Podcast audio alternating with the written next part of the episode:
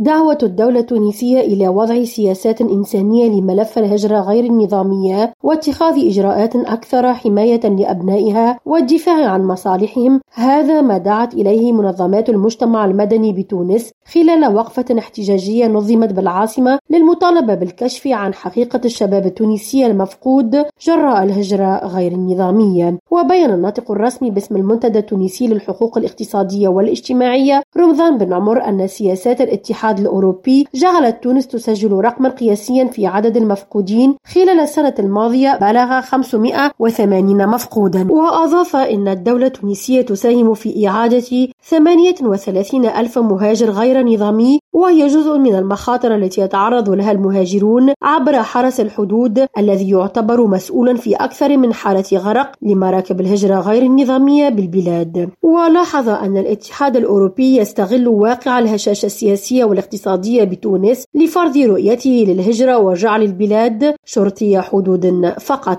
ودعا المسؤول إلى ضرورة الاشتغال أكثر على إدماج ملف الهجرة مع ملف حقوق الإنسان بتونس حيث لا يتحول الشباب التونسي إلى مجرد أرقام تائهة في عرض البحر. منتقدا عمليات الدفن العشوائية للعشرات من الشباب دون التعرف على هوياتهم. نرجس بديرة ريم راديو تونس.